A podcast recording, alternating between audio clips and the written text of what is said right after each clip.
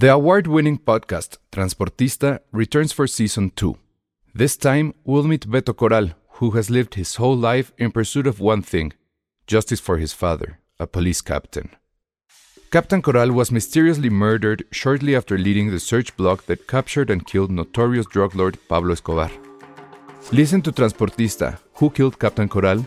Available on the iHeartRadio app, Apple Podcasts, or wherever you listen to your podcasts. I'm Sandra, and I'm just the professional your small business was looking for. But you didn't hire me because you didn't use LinkedIn jobs. LinkedIn has professionals you can't find anywhere else, including those who aren't actively looking for a new job but might be open to the perfect role, like me. In a given month, over 70% of LinkedIn users don't visit other leading job sites. So if you're not looking on LinkedIn, you'll miss out on great candidates like Sandra. Start hiring professionals like a professional. Post your free job on linkedin.com/people today. Hola, ¿cómo están? Bienvenidos a Filmsteria, el único podcast de cine que ya no sabe hacia dónde ver de tantos trailers, noticias, chismes, memes, TikToks, series, miniseries, screeners, entrevistas. Eventos, entrevistas. Hoy me ya aventé- estamos hartos. Hoy me aventé dos películas y un eh, junket. A lo bueno fue que fue por Zoom. Qué padre. Yo ya estoy trabajando lo de 2024, amigos, imagínense. Oye, ya vi que ya, bueno, por lo menos ya anunciaste, todavía no hay fecha, ¿verdad? ¿De, la- qué? de mi película más esperada de este año. Alejandra. Sí. Blackberry. ¡Woo! Blackberry. Vamos a hacer cositas de Blackberry. ¿Qué propones hacer, Elsa? Regalen Blackberry. Ay, sí.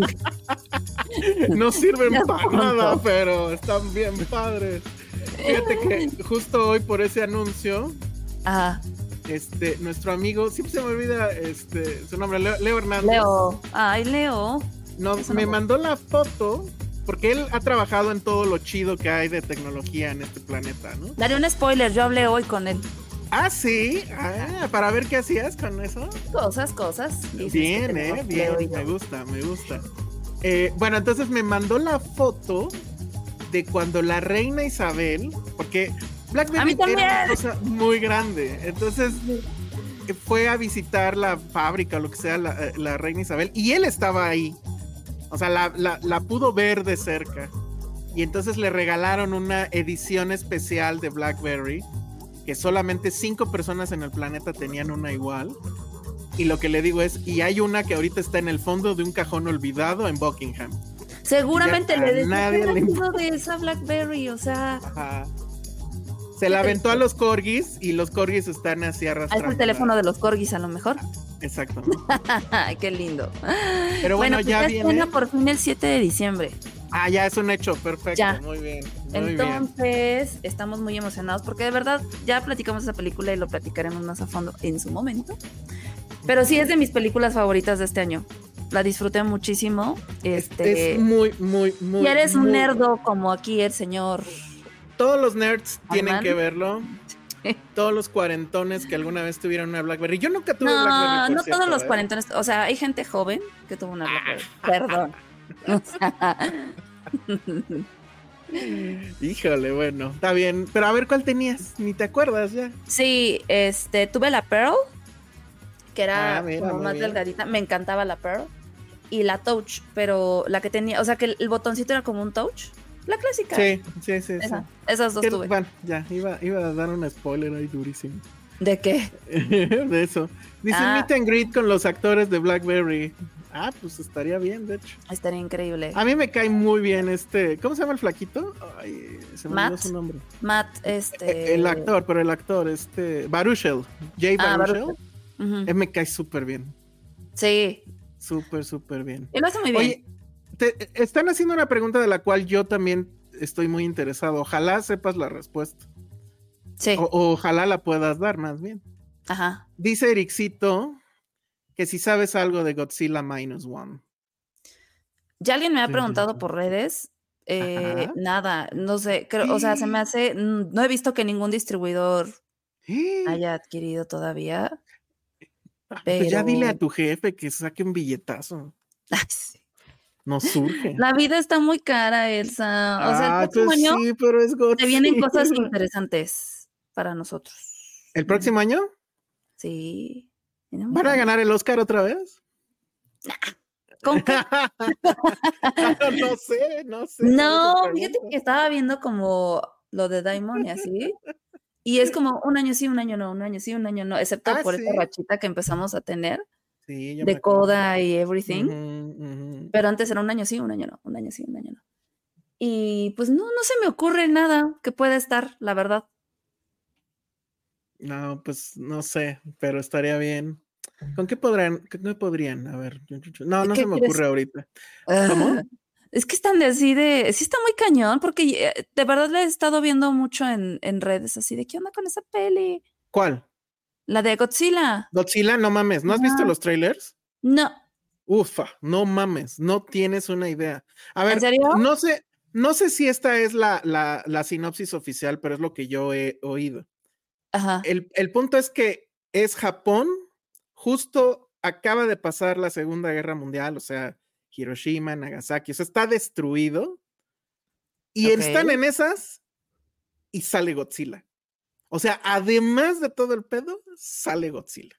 O sea, es el, e- e- es, es el infierno de cualquier gobierno sobre la faz de la Tierra. Nice. Y, y la verdad es que las imágenes se ven brutales, pero brutales. Se ve que no se van a guardar al monstruo como la de Gareth Edwards, que nunca se veía Godzilla. Este, para los que se quejan de que en Pacific Rim todo pasaba de noche y no se veía nada, lo cual no es cierto. O sea, sí era de noche, pero sí se veía. Pero bueno, aquí prácticamente todas las eh, escenas se ven de día. Y Godzilla está brutalísimo. O sea, no te puedo decir más, ve el trailer. Pero sí, ojalá, ojalá llegara a IMAX, porque sí está obviamente pensada en IMAX. Este, y no manches, yo, o sea, sí hago fila como si fuera una de Avengers o algo, ¿eh? ¿En serio? Sí, sí, sí, sí, sí. ¿Qué Se niño ve- eres, Se ve increíble. Bueno, es que la neta es que sí la estás vendiendo. La neta sí se... No, y el tráiler, en serio, Sí, quédense al final ya. del tráiler, del, del último, porque pasa algo que sí dices, no mames, tengo que estar ahí. Así. Sí se puede. Ojalá alguien De la traiga. En serio, dile a tus jefes, ya vendan una de sus mansiones en Los Ángeles. ¿Cuál de nuestras mansiones? O sea, ¿De, tus hablas? jefes. Tú no tienes mansión todavía, pero no, cuando, yo soy una pobre cuando diabla. te den, cuando te den la llave, Ay, vas la a llave. tener la llave y vas a tener acceso a tu mansión. Mejor pregúntenme algo de lo que sí traiga. Pues sí, pero dinos qué traes, porque luego no, Ay, no bien que sabemos. saben. Pero miren, ya llegó Penny. ¿Cómo estás, Hello. Hola, Bien, Penny ¿y ustedes? Sauria. ¿Cómo estás? ¿Cómo estás, Ale? ¿Cómo están todos? bien, gracias. Oigan, tengo una propuesta para el Patreon. Ok. Les digo mi propuesta para el Patreon. A ver. No sé si sepan, porque ya vi que es real. Un, un podescucha nos mandó la foto. Existe la dona chocotorro. No manches, sí la vi. Ah, sí, yo ya la vi. Eso está muy increíble. Entonces, propongo en el Patreon hacer un video de nosotros haciendo la cata de la dona Mm. chocotorro y dar nuestra sincera opinión al respecto. Porque Pero tú ya me la viste. emociona. yo no la he Yo no la he visto. visto. Vi fotos. Un- no sé si fue justamente Alex Juárez. A ver, aquí va una fe de ratas. Ya revisamos y quien nos mandó la foto de las donas Chocotorro no fue Alex Juárez, fue Vescar-D, arroba Vescar-D, quien por cierto creo que es muy fan de Batman y así. Entonces una disculpa a Vescar-D porque no le dimos crédito de abrirnos los ojos hacia las donas Chocotorro y lo confundimos con Alex Juárez, que según yo también me dijo de eso, pero a lo mejor me lo dijo por otro medio. No sé, pero bueno, entonces aclarado el punto, que sigue el programa. Este, quien mandó una foto a Filmsteria y creo que sí la, la retuiteamos. Ujú. Este, y pues se ve que está ahí en el Ox o yo no sé, y, y ahí está la, la dona. Pero no la he visto. Oh, o sea, no está sé. en los Oxos. Creo que sí, o en los Sevens, no sé. Pero bueno, ya, es ya. en su Bueno, tiendita entonces la de sugerencia es que hagamos videos comiendo. Sí, claro. Ya demos el siguiente nivel. hablamos de comida todo el tiempo, ahora hagamos videos comiendo. Yo me ¿Qué les acuerdo que hubo, que hubo un podcast que hicimos comiendo hamburguesas que estuvo muy bueno. Ah, sí, y cierto, pizza pero el de también. las pizzas. El de sí. las Ay, creo que el de pizzas. las pizzas no me tocó. Ah, no, era no, cuando no te tenía tocó. COVID. Y a mí no me tocó el, de los, el del desayuno, también hubo El del uno desayuno. Ah, sí. No desayuné, nada más me comí un pan, me acuerdo. Oh. Bueno, pero No ya aproveché. desayuno. Algo es algo. Oigan, Bueno, pero- paréntesis. Ajá, el- a ver. eh, Godzilla, la de New Empire, es, es la de la fea, ¿verdad? La de Kong, con donde sale Millie Bobby Brown. Mm, Porque no esa sé. sí va a llegar a México. No sé si así le llamen a Minus One, pero no creo. Pero no creo, ¿verdad? No, No, no, yo creo a es otra. Es otra. Pero bueno, les propongo eso, entonces estén pendientes. Yo creo que sí hay que hacerlo, ¿no? Nuestra cata de la Me dona. gusta. Te va, te va a regañar Josué, pero dile que es para los Patreons. Vamos a catar la dona. Ah. Ya vi, ya vi que sí. Perdón. Muy bien, por cierto, para los que no, que me aburro aquí en la casa. Creo que este creo que esto nos llevaría a una de las películas de Penny. No sé si aprovechar de una vez el not. ¿Qué? La de ¿De How to Have donas? Sex. Ah, la de How Ah. to Have Sex. Mm, Interesante. Ajá, Interesante, mm. interesante. Ay, esa película está muy buena. Ay, pues ¿qué hacemos? ¿Aprovechamos ya de una vez? Pues hay una película que se llama que How to Have nos Sex, diga amigos. cómo tener sexo. Exacto. Eh. Lo no, que la verdad es que siempre soñaron. eh, se presentó, es una película eh, que se llama How to Have Sex que vi en Morelia y la verdad es que la pasé muy bien. Eh, es una película que se presentó en Cannes y me parece que medio llamó mucho la atención, eh, por, digo, por, porque está muy buena y porque la directora Mol- Molly Manning Walker, si no, si no estoy mal en mis datos, es una directora muy joven. Eh, creo que está en sus 20, una cosa así. Ahorita se los confirmo. Qué padre. Pero bueno, estuvo en Morelia y la verdad Ujú. es que me gustó, o sea, como en este, en esta onda de este año que hemos visto en varias películas y varios fenómenos culturales de cómo las mujeres respondemos mucho a, a películas que, o sea, que representan muchas, muchas cosas que hemos vivido como de forma muy certera y muy sensible. Ok. ¿no? O sea, como que creo que respondimos así a Barbie, ¿no? Porque son cosas que hemos Ujú. vivido. Esta película lo, eh, hace lo mismo, como que vi reflejada muchas de esas cosas eh, que, que vivimos cuando crecemos en nuestros despertares sexuales. Y obviamente está atravesada por temas como, ¿no? ¿Qué es el consentimiento, etcétera, etcétera? Pero no desde un lugar como aleccionador ni nada de esto. Es una, eh, cuenta la historia de tres chicas. La protagonista es Tara, que es la que estamos viendo ahorita aquí y es interpretada por Mia McKenna. Bruce. Ok. Eh, Ujú. Estas chicas se van de spring break, ¿no? A la playa, de vacaciones, pero ellas están usando este momento como, bueno, el- en particular la protagonista, ella es virgen, entonces van un poco como a el rito de iniciación de, empezar su vida sexual, ¿no? Entonces llegan súper alocadas, aventadas, reventadas, piden, un, piden una, una habitación cerca de la alberca, ¿no? De- eh, ves el hotel y está lleno de jovencitos también en el spring break, en el primer día ella sale, o sea, se, se visten, ya sabes, con vestiditos, o sea, están aquí en, en- en- ahí, ¿no? En la reventación, como dicen. en la reventación. Bien reventado. Bien reventado, todo, todo. Bien reventado. No sé si Suena todavía se dice reventado o eh, suena medio anciano, ajá. Sí, Creo suena que suena- europeo. Creo que suena medio anciano desde que dijiste ¿Cómo? jovencitos, creo. Ah, lleno de jovencitos adolescentes. ¿Dónde están sus papás? No lo entiendo. Ajá, sí, sí, ¿Por qué sí. los dejaron ir? ¿Por- Tampoco ¿Por qué, no, lo por qué no entiendo. están durmiendo si son ¿Por las qué no están 12? durmiendo? Exactamente. Todas esas preguntas me hice mientras estaba viendo el Spring Break. Como, ¿de dónde están los papás? ¿Y por qué las dejan ir solas? ¿no? Ok, muy bien. Ok, ok. No, más bien me estuve acordando como de estos momentos de la adolescencia en donde quieres empezar tu vida. Es que es eso, como que quieres empezar a vivir y mucho de empezar a vivir tiene que ver con empezar tu sexualidad. Eh, Y quieres ser más grande, quieres, estás en este momento, entonces conocen a un grupo de chicos eh, y pues a ella le gusta un chico, que es el que vemos aquí en, en la foto. Ah, ya la quité, pero bueno. Pero lo que lo que va lo que va a empezar como un rito de iniciación alocado y divertido, obviamente a ella la va a sumergir en situaciones en las que no se siente tan cómoda, obviamente, y sí pasan cosas en donde ella siente que no tiene el control de lo que está viviendo.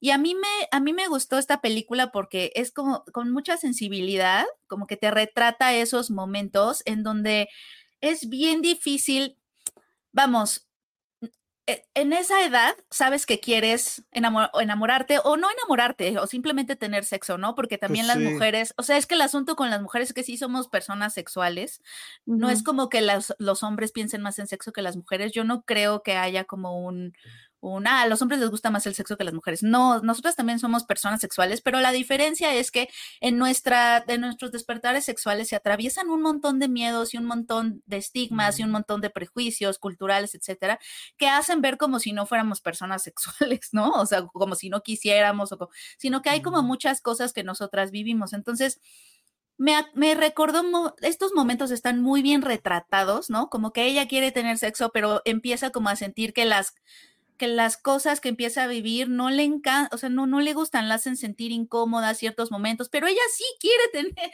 sí quiere perder su virginidad, pero al mismo tiempo es como, no sé cómo decir, porque no tenemos el lenguaje en ese momento, no tenemos las herramientas como para ser elocuentes y, y darnos cuenta de, de, de, de, qué situaciones nos gustan y qué no. Y obviamente también hay momentos en donde hay, pro, o sea, hay, hay violaciones a la integridad un poco sexual de ella, ¿no? De también... Pero lo que me gustó no es tanto como esta onda de, oh, violencia sexual, una película leccionadora sobre violación, sobre consentimiento, ¿no? Que hemos tenido varias, sino que se concentra más bien como en estos silencios que uno genera, ¿no? Eh, cuando estás chava, cuando estás chica y estás empezando como a vivir cosas nuevas, eh, y, y como la película es, es, es muy buena construyendo la soledad en un, en un ambiente reventado de fiestas, de, de ella, ella, ella quiere parecerse a lo que ella tiene en su cabeza que debe ser esas vacaciones. ¿no? Ella tiene una idea de quién, el tipo de adolescente que quiere ser, porque seguramente lo ha visto en películas, o sea, yo quiero ser de esa persona que se la pase increíble en las vacaciones y tenga muchísimos flings y ya sabes, ella constantemente quiere ser esa persona y constantemente se da cuenta de que no lo es, de que está incómoda, de que todo es awkward, de que... Y en ese sentido me recuerda mucho, me recordó mucho a, mm, a la película de Bob Burnham, ¿cómo se llama? ¿Cuál? ¿Cuál de todas? no, no, Inside, la de la adolescente. Ah, este, sí sé cuál. Ah, bueno, esa.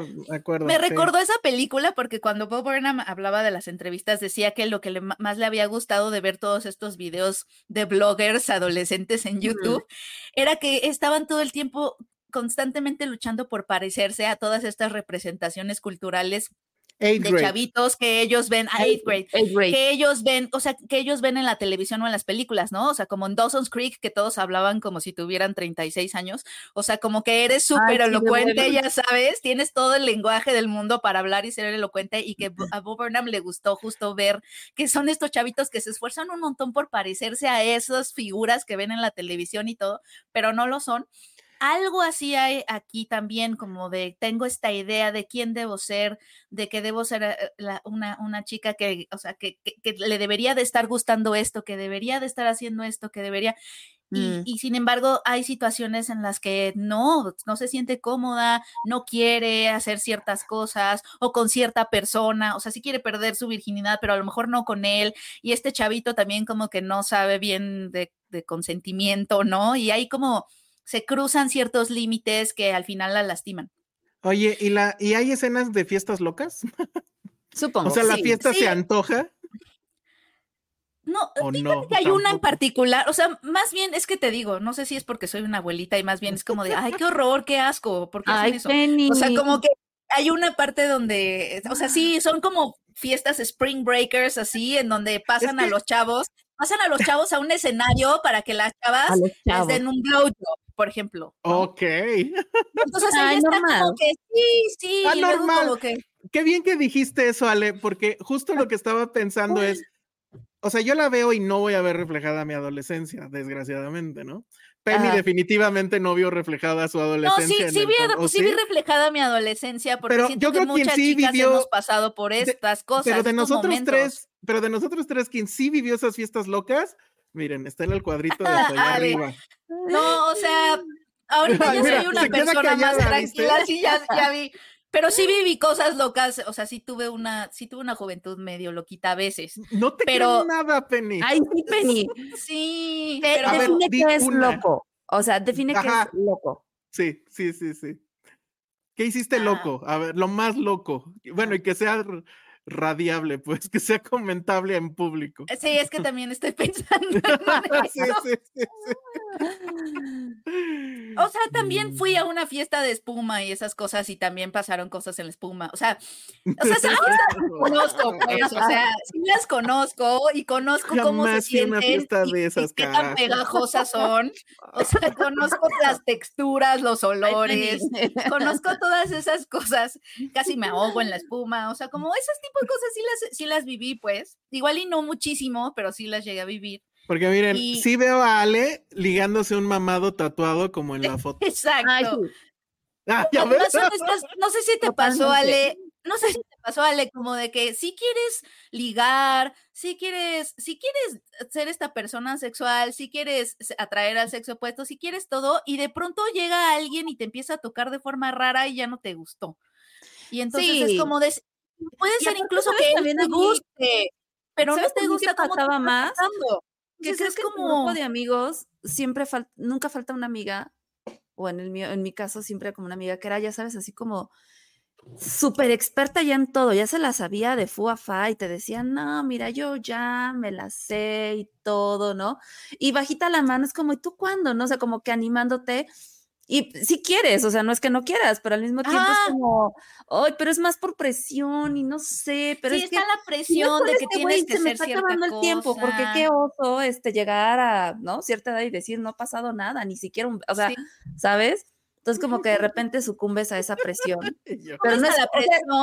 Y luego es aparte puede haber entre comillas porque al mismo tiempo si quieres, pero Es que puede haber ritmo, situaciones ¿sabes? tan complejas como me gusta este chavo, sí quiero besarlo, nada más que la forma en la que me está tocando me incomoda, entonces no quiero que me toque de esa forma, pero tampoco quiero que se vaya porque le quiero seguir gustando. Y entonces el consentimiento empieza a ser una cosa bien complicada, porque entonces si empieza a hacer algo que no te gusta, es como de cómo le explico que no me está gustando esto, pero él sí me está gustando, pero además no quiero como ser conflictiva, pero además no quiero, pero sabes, como todas, son todos estos silencios y el consentimiento y la película sí tiene un momento más fuerte en donde ya son, ya estamos hablando de agresión, de una agresión sexual como más, más grave, pero creo que la, la película como que brilla mucho más en estos momentos eh, tan complejos de describir, en donde ella, en donde el consentimiento se vuelve una cosa muy complicada porque, ay, es que todo, hay, hay estos silencios que se construyen y tú puedes ver, eh, esta actriz la verdad lo hace muy bien, o sea, en sus ojitos, en su carita, que hay algo que de pronto se le, un sentimiento o un pensamiento ahí que se le atravesó, que no le gustó, algo que la incomodó, algo que que está, que está tratando de articular, pero no tiene la elocuencia para hacerlo, o no tiene la- lo- las herramientas o, el- o el lenguaje que, que cuando estamos creciendo no lo tenemos. La verdad, nos falta muchísima. Perdón, es que están aquí diciendo, ¿dónde estaban tus papás, Penny? en sus casas pensando que su hija estaba haciendo otra cosa. Estaban En en su su el casa, pero es que, ¿sabes qué? Yo creo- afuera en el carro como Yo creo que los papás, ay, mi papá súper sí entró en pijama a fiestas por mí. O sea, eso sí hizo. O sea, sí lo hizo Te así. mató prego- socialmente, en Penny. pijama. no sí, no. Eh, No, eso Luego, sí, espera, mi es que hay varios comentarios muy cagados. Dice Jack Fan, Penny viviendo el modo de vida euforia y nosotros sin saberlo, ¿eh? O sea, nosotros-. Está bien. Pero, pero fue un momento de juventud y, y ya ahorita ya soy una señora y ya puedo decir, yo siento que Penny le dio sus besos a un surfista, güero. Esa fue Ale, creo que esa fue Ale. ¿Afirma Exacto. o niega? Exacto, dale. ¿Viste? No sé. Otra vez se volvió a quedar callada. Se volvió a quedar callada. No, ¿sabes qué me pasaba mucho? Ay, eh, compréndanme, soy joven, o era joven.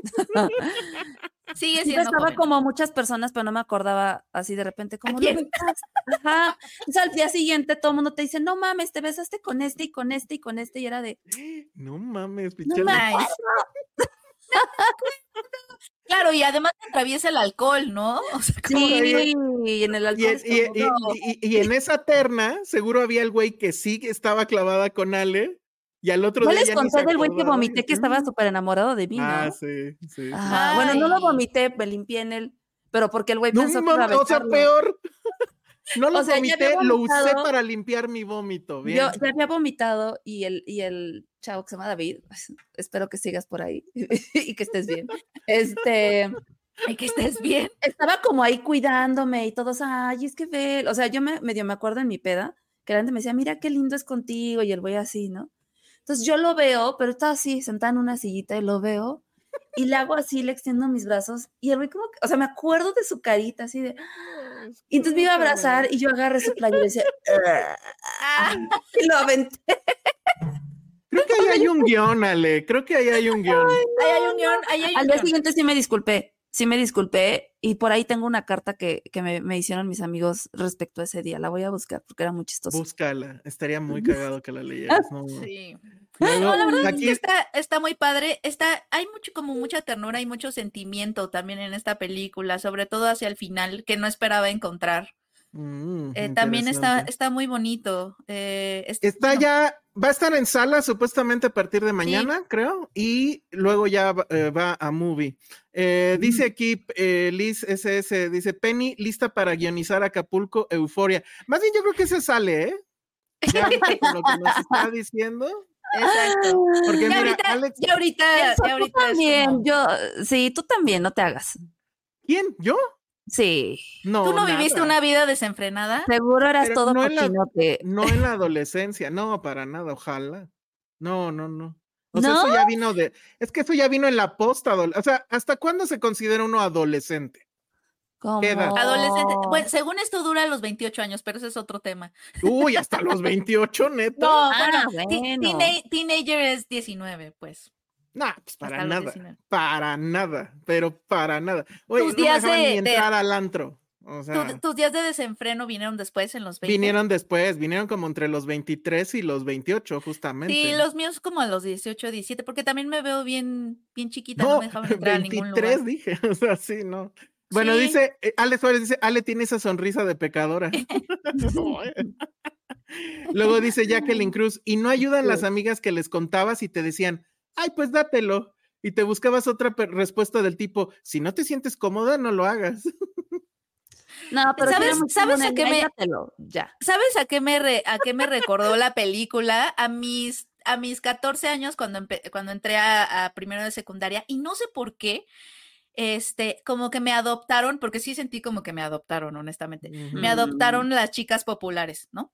Ah, Que sí sientes que cuando eres que cuando eres introvertida sí, sí, sí te sientes adoptada, ¿no? Como que les caíste bien. te dijeron, vente Penny, vámonos de compras. y Muy o sea, fue como, ajá, tú. como súbete, a- ¿sabes? Como el Ajá, meme. sí. Pero entonces ellas hacían fiestas, ¿no? Y las fiestas, o sea, sí, o sea, yo sí me sentía como, como entre deslumbrada y quería participar y quería ligar y quería todo eso, pero en cuanto se me acercaba un chavo o algo así, me tocaba, yo sentía como de, ay, no asco, quítate. O sea, como Mm. que era como, y me encerraba en el baño. Me acuerdo que, me acuerdo que No, Penny. me, me encerré en el baño varias veces como de, ay, no, que no me encuentre, o sea, el chavito. Pero había otro chavito que sí me gustaba y yo sí quería que él me encontrara. Entonces pasé como el 50% de la fiesta en el baño y entonces me volví a salir y entonces vi a una amiga como en algo nuevo llamado faje, del que yo no sabía. Bien.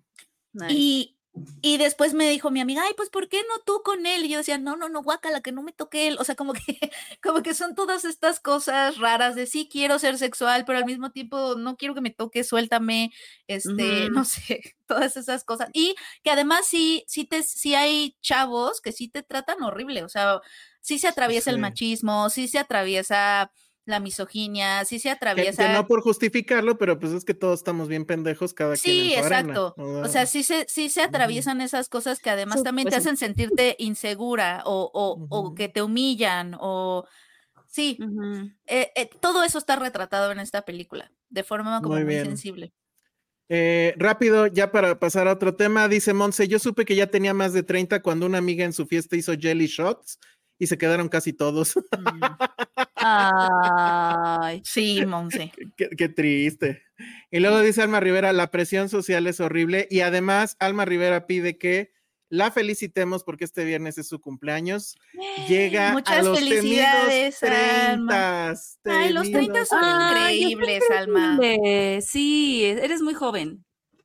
Los Muy 30 joven. son como Una los niña. 20, pero con dinero. Entonces no le ya. temas. ¿O hay no? nada que temer. ¿O no? ¿O no? Usualmente sí. Digamos que sí. Us- Usualmente hay algo de dinero. Ajá, exacto.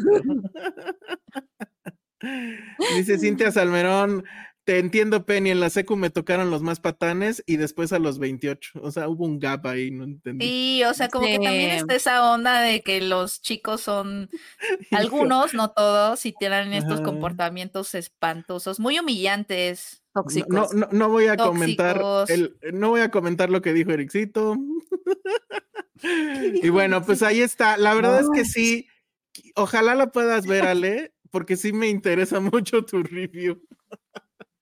Sí, Ale. Ok, lo voy a Está, intentar. está, está muy padre, la verdad ¿Cuándo me la pasé, me la pasé bien. Este fin, Ah, perfecto. Pero va a estar Y en movie. va a estar en movie también. Mm. Entonces, este, Ah, por vale. ahí, por ahí puede ser. Ay, quién sabe qué le pasó a Ale.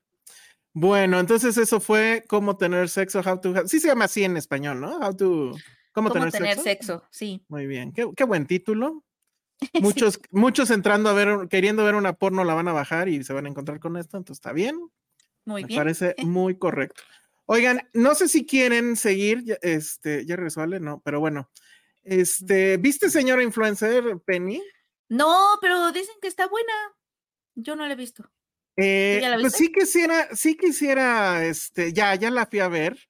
La verdad es que se me olvidó ponerla en el flyer porque Sí, eso es lo que es- estaba pensando como. ya "Mm, no estaba escribí el de flyer". ella, escribí de ella para, para Patreon, eh, un texto que de hecho es horrible cuando no tienes límite de caracteres, te sigues y te sigues y te Ah, sigues. sí. Entonces, pero bueno, sí quería escribir de ella y más o menos rápido porque sabía que esta semana, porque este, han de saber ustedes que aquí en la ciudad es la semana de la conciertiza loca. Ayer fue Paul McCartney, mañana es otra vez Paul McCartney y luego viene el Corona. Entonces, este, pues sí quise adelantar, pero sí quiero comentarlo porque ha habido toda clase de opiniones locas al respecto. Sí, como muy La más- entusiastas. La más polémica es, ah, esto es como, esta película pudo haber sido de A24. Y así de, ¿What? Ajá, sí. ¿Y sí fue? ¿Y Entonces, sí? no, pero miren, a ver, ahí les va. Este, mm, de entrada puedo decir que no la odié, que me parece que es, pues sí, puedo decir que es una buena película.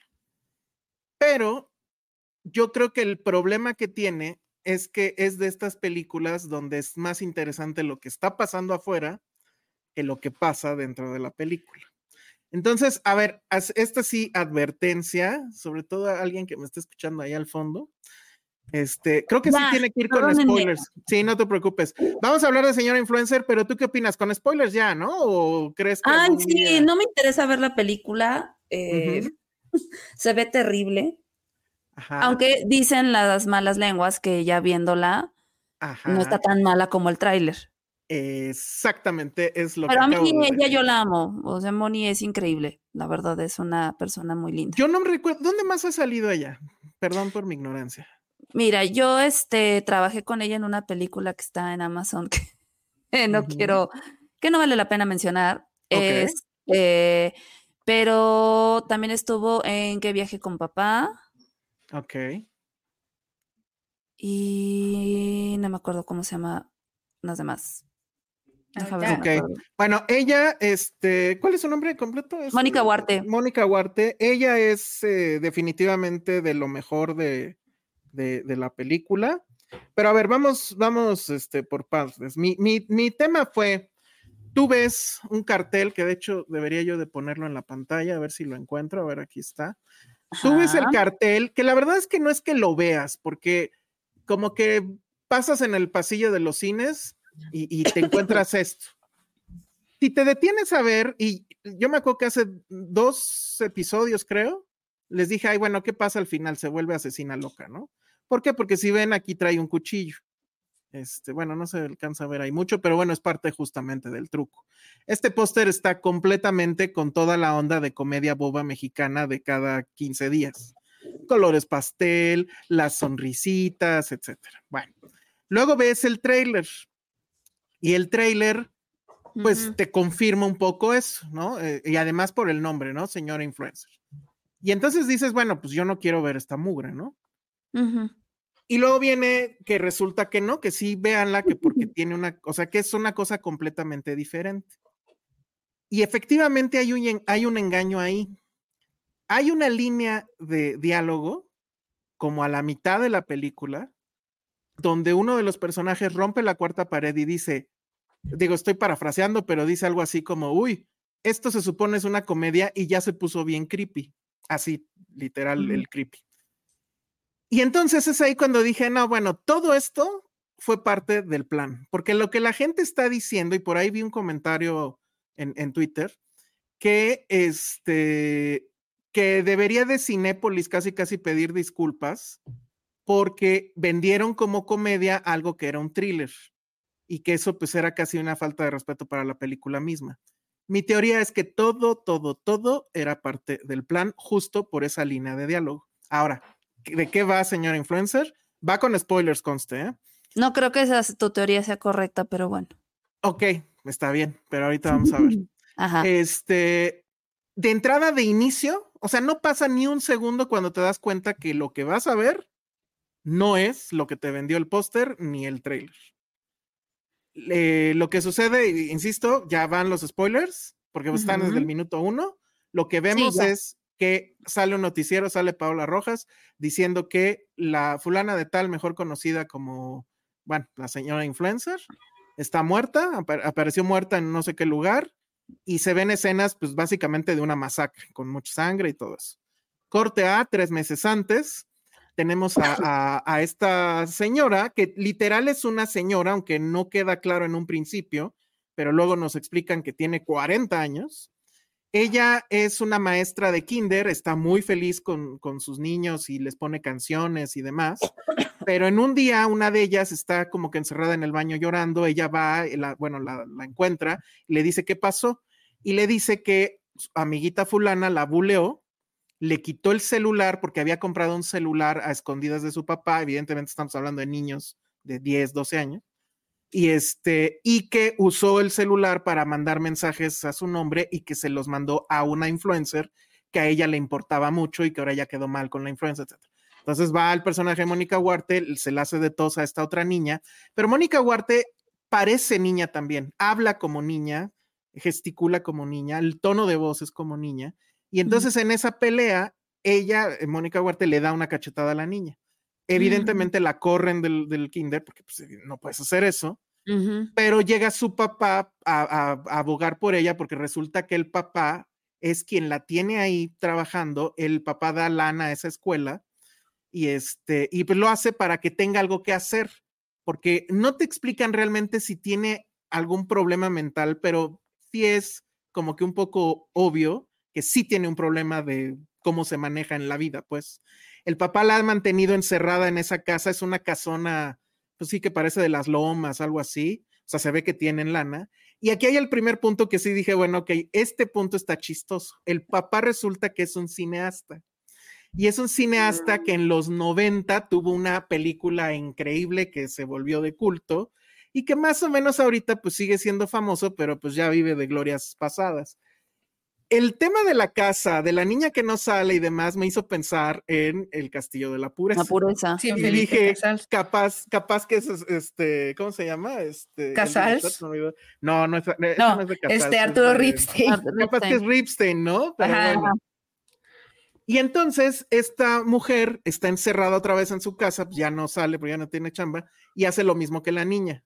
Va, se compra un celular, se mete a redes, se mete primero a ver a esa influencer que tanto le gustaba a esta otra niña, y es ella junto con otra amiga, son dos chicas adolescentes guapas, atractivas, divertidas, como el 90% de las influencers de ese tipo. Y entonces, viéndolas a ellas, se convence y empieza a hacer lives. Pero pues de inmediato, ya saben, redes, le empiezan a mandar mensajes, pues sí, medio obscenos, ¿no? De enseña las chichis y así. Pero ella no entiende, porque pues literal es una niña entrando a algo, al mundo que no conoce, porque además ha estado 40 años encerrada en esa casa. Y total que la gente le empieza a sonar pues chistoso esta mujer que no entiende nada, que, que responde, que se abre. Y bueno, en el Inter ella va con un psicólogo, bueno, no es una psicóloga, es como un psicólogo, pero de red, de esas que te encuentras en redes, que son más de la ondita namaste y, y ya saben esas cosas. Entonces va, le paga para el tratamiento y ella le dice o la convence de que tiene que ser ella, de que ya se tiene que salir de la casa, bla, bla, bla. Y entonces ya en sus redes repite esas mismas frases que son las clásicas frases hechas de gente que quiere, este, este, no sé, como cornejo y esas cosas, ¿no? De, de autoayuda. Total que se vuelve famosísima y entonces estas dos chicas, que son las otras influencers famosas, se dan cuenta de que ha estado subiendo muchísimo sus números y la invitan, pues como para burlarse de ella o porque es divertido, ¿no? Porque estaría cagado. Entonces, ellas son las que le enseñan que ser influencer, pues es un tema de lana. Eh, que hay estos media days, que yo no sabía que se le llamaban media days, este, donde van y las marcas y hacen las menciones y hacen los videos y te pagan por hacer esas cosas. Entonces, de alguna forma convencen al ejecutivo de la agencia de que la meta. Y es ahí donde ya empieza a subir, subir subir. De, de vez en cuando se ve al centro de la pantalla el contador y pues empieza, no sé, con 20 mil, luego ya tiene 100 mil, total que va a llegar a millones. Y pues ya, pasan muchas cosas. Estas mujeres efectivamente pues medio se encariñan con ella, pero pues sigue este asunto de la burla. Total, que va a haber un momento, no voy a contar eso porque ya sería muy largo, pero el chiste es que hay un momento donde esta eh, mujer va con una de sus amigas, que es la influencer, y resulta que esa está con el novio, pero tienen una pelea fuertísima y el novio la golpea. Entonces, a la, a la chica adolescente. A la chica, ajá.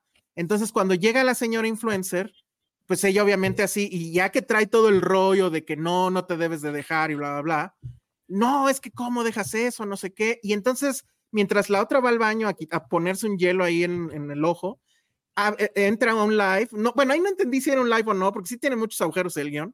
Pero bueno, el chiste es que entra a, a, tomarse video y dices que tengo esta amiga que le pasó esto, ustedes no se dejen, si este, si su novio de repente las golpea y no sé qué, entonces sale la amiga y le dice, oye, estás toda estúpida, ¿cómo te pones a, este, a, exponer mi vida y no sé qué? Nunca dice que es ella, pero bueno.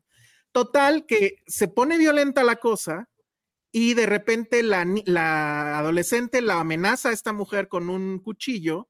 De alguna forma ella le quita el cuchillo, pero se acuerda de una escena con su mamá donde tiene un cuchillo y bla, bla, bla.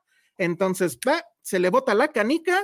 ¿A quién se le bota la canica? A la señora influencer Ajá. y, la, y mata a la, a la, amiga, mata a la, a la otra. Influencer. Órale. Y ya de ahí se vuelve un killing spree de, de, que esta mujer va a matar a todos sus haters, que de repente hay cortes en, en la, en, de, a cuadro donde los haters están diciendo sus tweets así culeros, como en Jimmy Kimmel, ¿no? En los mean tweets. Y este, y pues de eso va, y obviamente de eso va a seguir y de eso va a acabar. Pues ya dije cómo, con, con lo del inicio.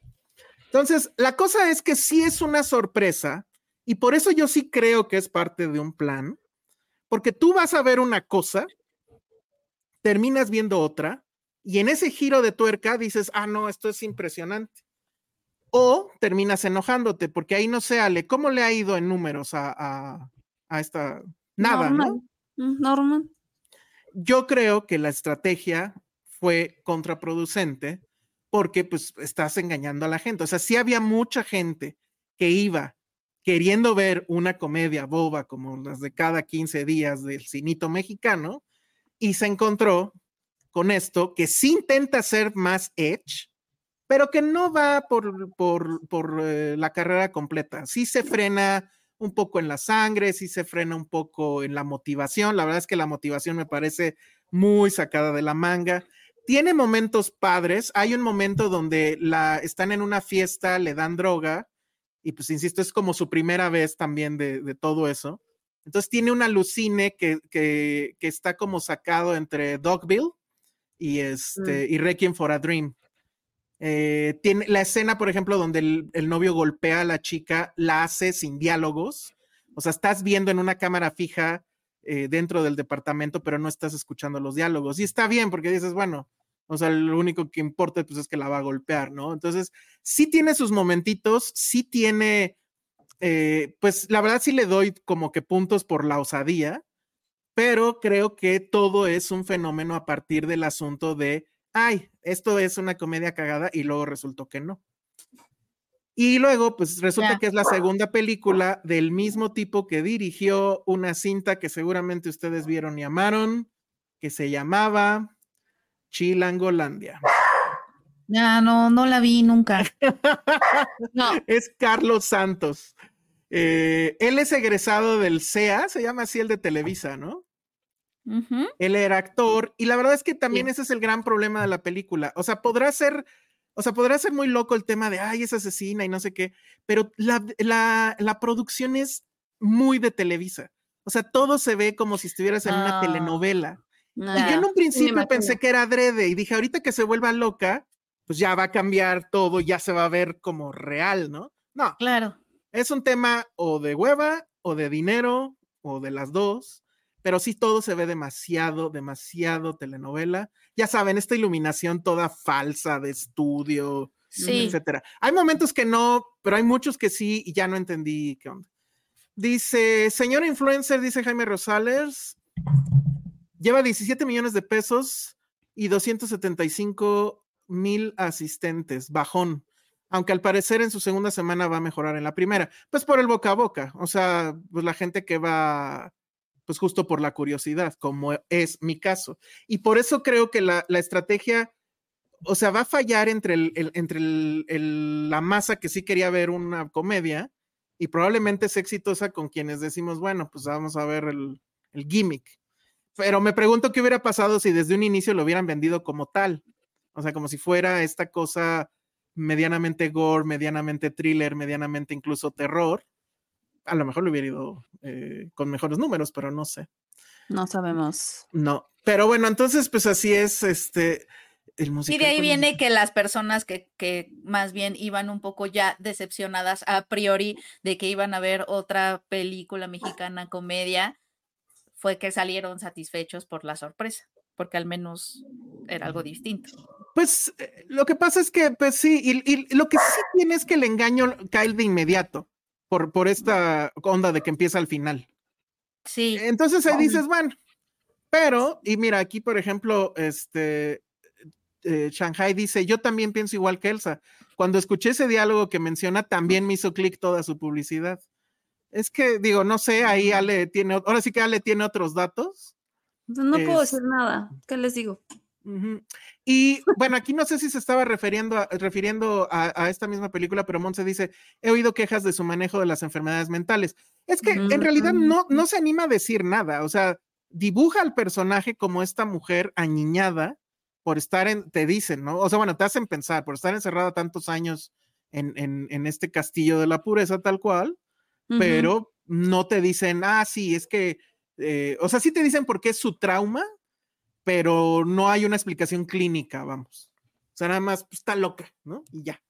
Entonces también ahí como que dices, y luego cosas bien raras, o sea, en la producción ya les digo, a mí me pareció pobre, pero se gastan una lana haciendo un choque a los amores perros. Ahora, ¿y lo valía al menos? No, pues nada, o sea, no, mm. o sea, sí es una anécdota que es importante para ella, pero dices, no me gastaré yo tanta lana en hacerlo, o a menos que hayan encontrado la forma de hacerlo ver más espectacular de lo que les costó. Que sí, sí, pues aplausos, porque sí se ve cara esa escena. Y sí, así de, ah, voy a hacer mi amores perros. Entonces. Órale. Ajá. Entonces, eh, no sé, o sea, insisto, siento que lo más interesante es lo que está pasando afuera, no lo que pasa en, en la pantalla. Y cuando eso sucede, pues entonces hay un problema con la película. Eh, en fin, Dice, se supone que está en el top 10 de cine mexicano del 2023. Pues sí, pero probablemente esté hasta abajo, ¿no? Digo, tampoco es que se hayan este, estrenado muchos. Dice Shanghai que bueno, también la vio. Dice, ¿qué te pareció la escena del sótano? A mí me gustó como mezcla entre el terror y la comedia negra. Sí, eso es una parte un poco bien hecha. Creo que les faltó ir más por el delirio. Digo, ya es delirante de sí. Entonces, bueno. Dice, en la mente del director todo sonaba fantástico, pero pues lana. Y pues sí. Y dice, la escena del sótano, bueno, eso no entendí. Pero bueno, pues eso es lo que pasó con señora influencer. No, me parece que sí la están sobrevalorando demasiado. ¿De plano? pues sí, se están yendo por la sorpresa. Pero creo que por la sorpresa, por, ajá. Pero un poco siento que pasa, siento que también ocurrió un poco con eh, Cindy la Regia y todo, que estamos como ya tan, ay, todas parecen copia de la copia de la copia, que tantito una se sale como de eso y es como, sí, aplausos. Lo siento un poco así. Puede ser, puede ser. O sea, que sea Porque a mí la verdad es que Cindy, Cindy la regia, pues tampoco, ¿eh? O sea. No, pero, pero tenía un, un, personaje un poco más Es que Cindy que el resto. un personaje atrás, eso era lo que tenía Cindy la Sí, o sea, que, que, que, no encuentras en otras comedias. Entonces, tantito, tantito hay algo diferente o un poco mejor y todo, ya, ya es como, sí, veámosla. Es como, siento que es como alivio. como, pues sí o no, porque al final de cuentas, o sea, aparte de una estrategia de marketing, pues a veces, y no es la primera película que hace eso, es venderla como otro producto para que la gente vaya, porque luego pues les dices lo que es y no, o sea, es el típico de tú véndela como comedia, tú véndela como esto, y entonces te armas y te construyes todo un tráiler a través de, o sea, de todos lo hemos hecho, así de agárrate los elementos más chistosos que tenga la peli y con eso ármate un tráiler. Hay que engañar pues porque lo que vende ahorita es esto. Y eso es lo que hay que hacer.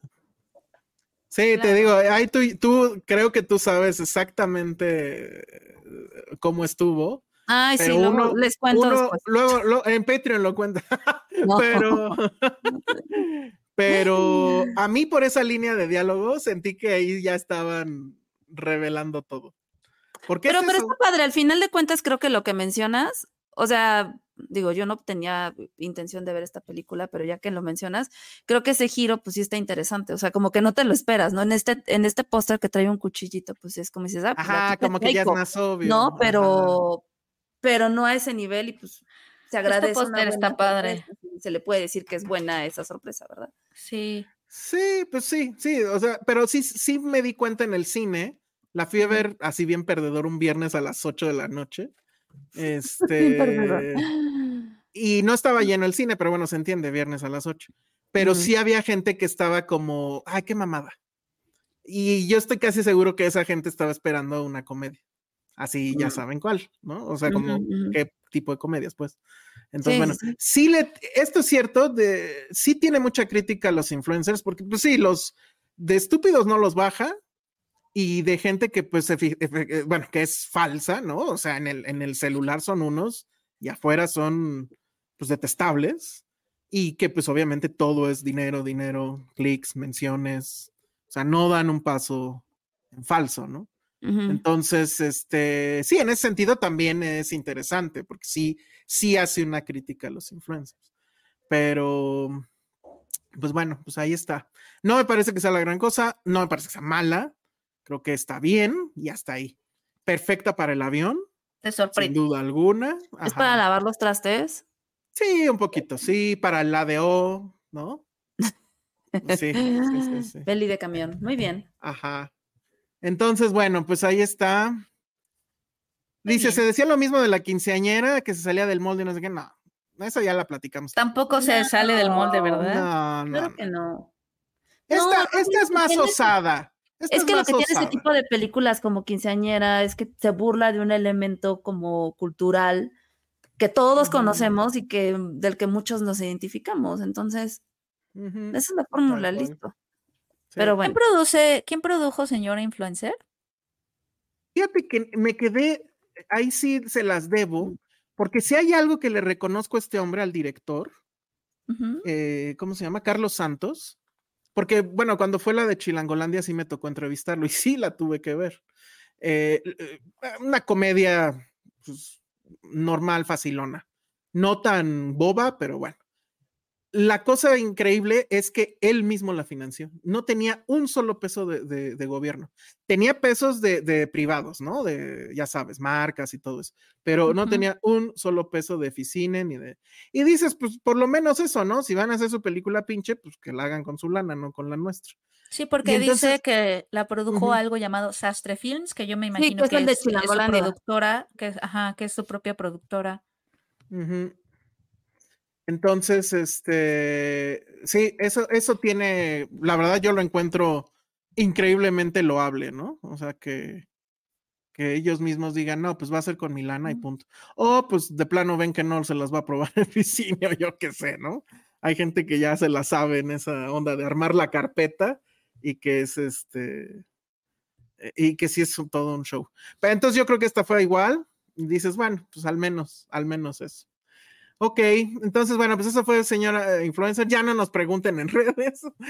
Y ahora vámonos rápido con otra que mm, sí vale un friego la pena, que la vimos Penny y yo, y que se llama The Killer, y que es la nueva de David Fincher. No la terminé.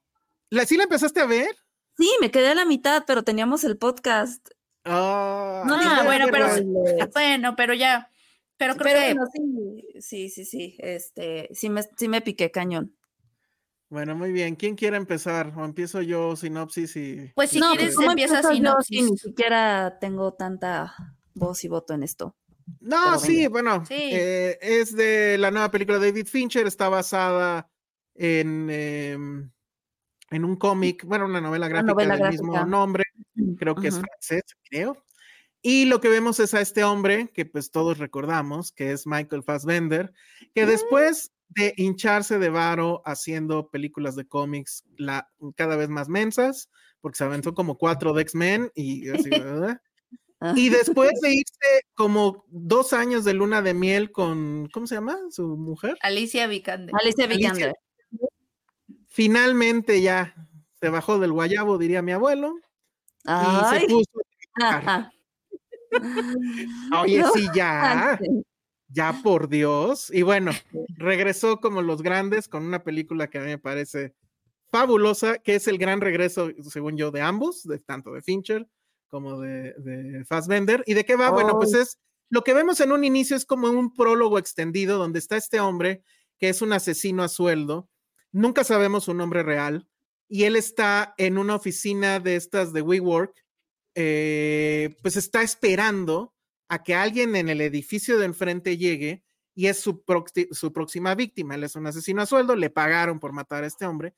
Y en toda esa larga espera, lo que escuchamos es vía voz en off toda su filosofía sobre cómo es esta profesión de ser asesino. De entrada te dice la espera, o sea, tienes que ser paciente, la espera es larga si lo quieres hacer bien y todo eso viene como que su decálogo de cosas que es muy Fight Club, ¿no? Este, ¿cuáles eran, eh, Ale Penny? Em, la, empatía. No te anticipes. No te anticipes. Es no te anticipes, no esperes a lo obvio. Ajá. La empatía no eh, te sirve de nada. La empatía no te, sirve, de, nada. Siempre pregunta what's in there for me, algo así. ¿Qué hay, qué hay para mí en todo esto? ¿Qué hay para mí? Esa, es muy buena. Sí. Ajá. Son varias. Y bueno, y lo que ves es pues que es efectivamente un hombre que está pensando en todo, ¿no? Que, que todo lo tiene fríamente calculado. Hay una, toda una digresión sobre cómo él es el que decide. Bueno, y que lo que él hace pues tampoco es tan grave, porque dice, yo mato a un porcentaje mínimo de personas si no ponemos a ver cuántas mueren por accidentes o por enfermedades o lo suyo es nada, ¿no? Total que estamos en esta onda que he escuchado que a mucha gente le saca, o sea, como que le molesta. Yo estaba fascinado, porque efectivamente es un diálogo no, pero toda la forma en cómo maneja la cámara Fincher me parece fabuloso. Pero bueno, estamos en esto, es el mejor asesino del planeta, no sé qué dispara y la caga. La caga. Porque aparte es cardíaco el momento en el que por fin dispara. O sea, sí, creo que lo que te atrapa al principio de esta película es justo estos diálogos que tiene él mismo. Sí decía, ay, una, pues tiene muy buenas conversaciones con él, ¿no? Como que muy filosofal el asunto. Pero si llega un punto, a mí me pasó que dije, bueno, ya comete la maldita naranja y es, ¿no? Letárgico, que al mismo tiempo también lo disfrutas, pero ya que pasa es como, no mames. todo el tiempo, todo el tiempo que se preparó, todo el tedio que se aventó. Sobre todo después de esas cinco frases que se avienta de no esperes, no esperes. Entonces, sí, de no, sí, este güey cabrón, ahorita con un solo disparo mata 10, ¿no? y lo que hace es como, ah. Pero eso está muy cool porque creo que toda la película de Fincher que a mí, a mí me gustó me gusta porque te presenta un género que ya conoces muy bien, con un lenguaje, o, bueno, con tropos o códigos que ya conocemos muy bien, que es el del cine de asesinos, o sea, como que envuelve todo su discurso en convenciones que ya conocemos, pero todo el tiempo te está recordando que el desierto, o sea, porque obviamente en el cine de asesinos, los asesinos son estas figuras que además el otro día alguien de, las, de, de la CIA este, vi en una entrevista que dijo, eso no existe, o sea, tampoco hay como tantos clientes para matar a tanta gente. O sea, como que, ¿sabes? Como que... Híjole, yo lo dudo. Lo inventó Hollywood, ¿sabes? Que como el glamour del asesino, del asesino mercenario a sueldo y que, y que además son estas personas extraordinarias, son casi artistas, son casi, son casi, sí, son, son como artistas ninja, ¿no? lo que me gusta de la película de Fincher es que constantemente lo está poniendo en situaciones que son las más ordinarias de la vida. O sea, él está trabajando, ¿sabes? O sea, está en su tedioso horario de trabajo y él mismo te está explicando cómo tienes que ser inmune al tedio, porque tiene que, o sea, no es como que llega y como James Bond le dispara y acierta, o sea, tiene que pasarse una, un, horas en ese WeWork tratando de esperar el momento, o sea, él lo vive como un godín. Ajá, es lo que iba a decir, porque aquí en, esta, en, esta imagen de los En esta imagen que tenemos, él se, sale a su hora de comida al McDonald's. Sale a su hora de comida, lo vemos viajar, pasar por migración, lo pelearse con su jefe. espérate, lo vemos pedir sus cositas que va a usar de Amazon. Ah, sí, sí, sí. No, yendo, yendo a Home Depot. Va a Home Depot. O sea, él está trabajando, ¿sabes? Pero obviamente, y, David Fincher te lo envuelve. O sea, como que es un tratado de, mira, este asesino serial, una figura que el cine de Hollywood todo el tiempo nos ha hecho sentir que son personas completamente extraordinarias, artistas. Él es nada más un empleado. O sea, este es un empleado y sí vamos a ver un arco muy parecido a lo que hemos visto en otros. O sea, obviamente la venganza, pero cuando llega a, vengarse de su jefe, llega a una oficinita súper chiquita con un bañito de, o sea, de que hay, o sea, ¿sabes? No todo en esta vida es glamour. O sea, donde, donde parece que tienen fax todavía. Sí, tiene la secretaria y tiene que, eh, o sea, la secretaria tiene que estar, ¿sabes? Como son esas cosas que la verdad aprecié mucho de la película, este constante de no, soy, soy completamente ordinario, exacto, son las cosas que hacen sentir, que hace, que mantienen humilde a este asesino serial, ¿sabes? O sea, como tal cual, de hecho. La verdad es que está, a mí me pareció increíble. Yo no sé por qué mucha gente está diciendo que hace falta algo. Definitivamente no es lo mejor de Fincher. Esta es una película pequeña para él y yo creo que sería muy grande para cualquier otro. Pero clávense en, cómo resuelve las escenas, clávense en dónde pone la cámara. Y clávense en esto, que es lo que a mí me pareció fabuloso. Toda la descripción del asesino, alguien paciente, este, que piensa las cosas, que tiene eh, cuidado por el detalle, pero que al final no le importa nada ni nadie porque él es, quiere ser, o él cree que es el mejor en lo que hace. Todas esa lista de cosas se las podríamos se las podríamos endilgar a Fincher o podrían describir a Fincher y todas caen exactamente bien. Y la vez que Fincher estaba así, disparó y la cagó, pues es Mank. ¿No? Entonces, ya estamos otra vez. Pero también tiene sus virtudes. No, claro, pero bueno, a lo que voy es e, e, esa misma cuestión tan metódica, tan, tan rígida, tan clavada de su personaje, son cosas que lo definen a él como cineasta. Entonces, eso a mí me pareció fabuloso porque es, e, e, e, un poco es la proyección del mismo en el personaje. Y insisto, la forma en cómo resuelve las cosas, esta estética muy entre Fight Club y, Social Network, tiene mucho de, de, Social Network, según yo, este tonito verde y, y estas cosas muy Fincher, a mí me parece que son de, un gran regreso. Que, much- he escuchado mucha gente poniéndole tres estrellas en, ¿cómo se llama esa cosa? En Letterboxd o no sé. Letterboxd, Este, no, cálmense, o sea, esa cosa. No, lo que sí, sí digo, no lo he terminado, insisto, no lo he terminado y quizás ahorita mi opinión es muy, no es importante, pero sí me ha parecido por momentos muy lenta y quizás eso pues sí influye un poco en el... ¿sabes? Creo, creo que es el como- problema. Ujú, que no es una película para verse en la casa. Sobre todo si la estás viendo como tú la estabas viendo así de, híjole, la tengo que Sí. terminar de ver y con 20 cosas alrededor tuyo pasando. Claro, eso sí. Este, no, cuando estás, cuando estás secuestrado en la sala de cine y, y- y le dedicas el mismo tiempo que él le dedica a ir al Home Depot y ir por unas cubetas y unos Durex. Es que, es que va a comprar sus cosas. Nunca vemos a los asesinos seriales ir a comprar sus cosas. O sea, eh, No. eh, Angelina Jolie en La Señora Smith tenía todas sus cosas a la mano. O sea, no fue a comprar nada. No la vemos viajar y pasar por migración. O sea, esas cosas, esos detallitos están muy bien y constantemente te están recordando que no, esta no es una película convencional de asesinos en serie, aunque está envuelta en los tropos convencionales. Este, o sea, al final sí es un arco que hemos visto antes, pero es de nuevo, la película no es la trama. Sí, exacto. Una película no se hace por su trama. No, no, Este, no, es, no, es- no. es el lenguaje, los O sea, detalles, vean la puesta en esta escena. imagen, perdón para la gente que nos escucha en solo audio, pero esta imagen, por ejemplo, que está esta conversación con Tilda Swinton, Tilda Swinton. también es un gran momento de la película. Tiene grandes momentos la película, pero vean cómo está iluminada y vean cómo resuelve esa plática que evidentemente es de una tensión absoluta. Es fabuloso, o sea, Fincher es de estas personas que sabe dónde poner la cámara y, y sabes que es la mejor opción y que sabe manejar el ritmo y que sabe manejar eh, la construcción de los personajes. Eh, la verdad es que es un cabrón. Y el güey no estudió cine, ¿o sí? Creo es que otro no. de esos que no estudió cine, o sea, además eso, ¿no?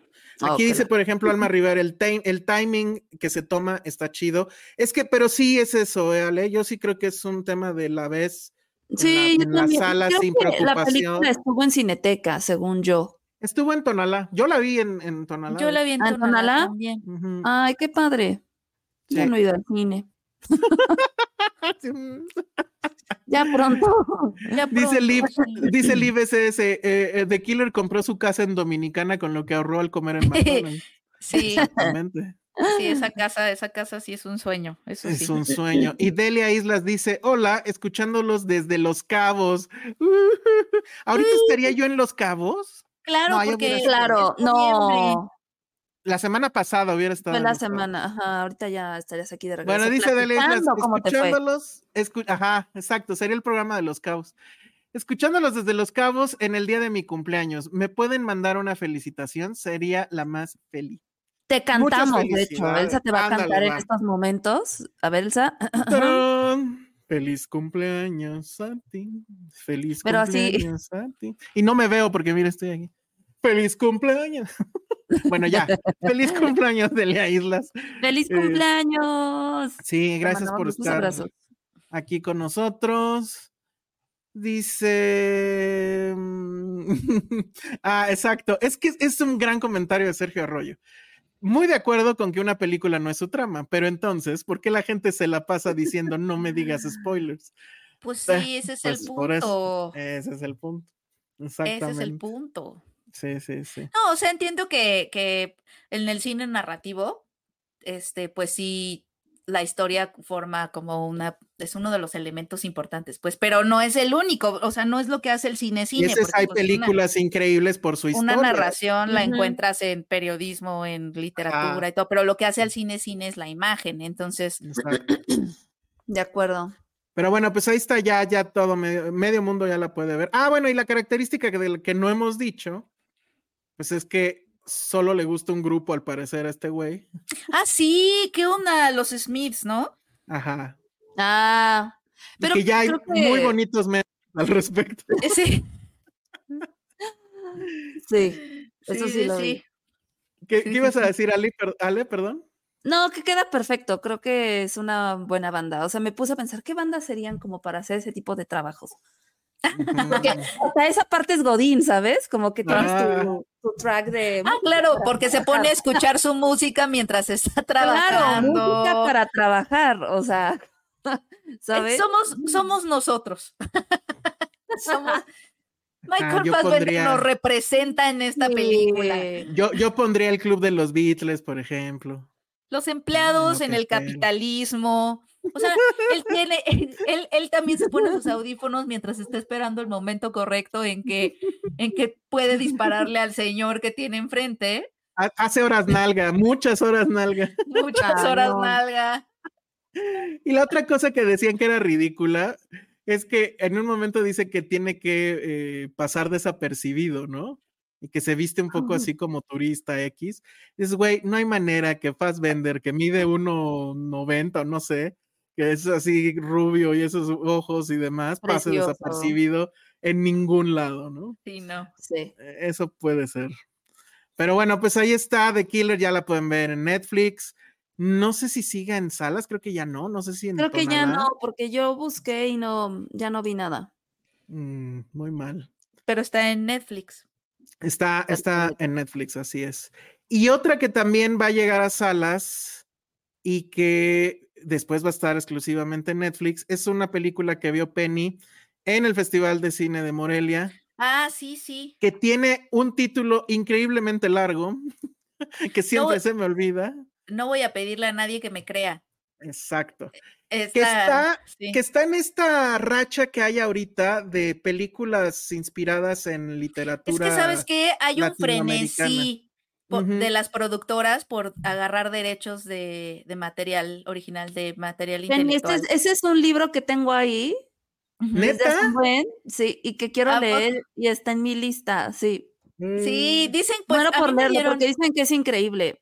a mí me dieron ganas de leerlo después de ver la película. Ajá, pero, pero sí, sí hay este frenesí de necesitamos propiedad intelectual, busquen libros para conseguir bien. derechos. Está están muy así- bien, me parece perfecto, así. porque creo que algo que necesita esta industria son buenos guiones. Y quizás, digo, no porque este, la respuesta sea adaptemos todos los libros del mundo, pero creo que está padre. Sí, Yo sí, no bien, ahorita está tengo- como, está como esta onda de sale un libro. Y, y hay como una carrera para los derechos, ¿sabes? Sí, vieron que, que Reese Witherspoon y Brad Pitt se están agarrando a billetazos para comprar el libro de, de Britney. ¡Ay, ¿a Ah, poco? Están en guerra de billetazos. Reese Witherspoon y Plan B, o sea, la, la, la productora de Reese Witherspoon y Yo la de supongo, ajá. Es Y Brad de- Pitt y pues su productora o whatever. ¡Guau! Y mientras Britney así, el baño de dinero. ¡Qué cosa! Mira, yo no tengo, yo no tengo Letterbox, pero sí tengo mi aplicación de libros que se llama Goodreads. Y ahí vas Ah. rankeando los libros que quieres leer o que ya leíste. Y este, por ejemplo, sí está rankeado alto. Sí. The Woman in Me. Ah, no, o no voy a pedirle No. a, a nadie que. Ajá. Porque Sí, me acuerdo mucho que- de la portada. La tengo aquí guardado. Dicen que es una cosa súper hilarante, delirante, absurda. Ay, Eh, sí, quiero leerla. Y mi pregunta, Penny, es: ¿así es la película? Ya Mira. hablaste in extenso y por cierto, este, necesitamos más contenido de eso en Patreon, Penny, porque fue un exitazo. Ah, Entonces, de- este, en- en lo de Morelia, ¿verdad? Ajá, Sí. tus reseñas frente a la cámara sin, sin aspavientos y sin que muevas la cámara así para que generes emoción, sin decir verga. Ay. Entonces, este, no, pues platícanos, este, ¿cuánto tenemos? Ya Sí. tenemos bien poquito tiempo. No, pues miren, o sea, vamos a eso- durar menos esta es- ocasión. Eso es, hablando de preguntas, hablando de películas mexicanas que quieren hacer cosas diferentes y que sí tienen giros que te sorprenden, esta es una de esas películas. No voy a pedirle a nadie que me crea, es la historia, una historia súper absurda de un chavito que es interpretado, bueno, no es un chavito, ya está haciendo su doctorado, bueno, un joven. Esa palabra sí se oye súper de señora, pero bueno, Ajá. un chavo interpretado por Dar, ¿cómo se dice? ¿Un joven? Un Un- Un doctorante chico.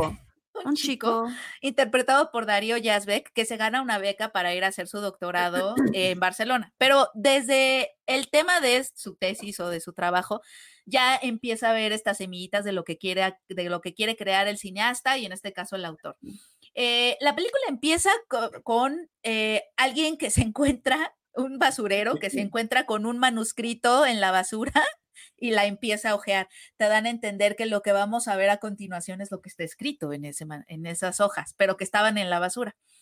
Corte A, tenemos a este chico que se gana la beca en Barcelona y su tesis es sobre los límites del humor, o sea, qué tanto nos mm. podemos reír y de qué nos podemos reír, ¿no? Y esto obviamente le hace como guiños a las cosas de este hasta dónde podemos reírnos de lo políticamente incorrecto, etcétera. Él está como centrado en ese tema. Y un poco la novela y la película exploran eso, los límites del humor y de la comedia, porque el tono es una sátira y tiene humor negro. Este chavo se ve envuelto con una organización criminal que lo chantajea para que a la hora que vaya, que se vaya a Barcelona con su novia, que es Natalia Solián, trabaje para ellos y haga ciertas cosas para ellos en Barcelona. Pero eh, todo empieza a ser como una caricatura porque el malo maloso de Malolandia es Alexis Ayala.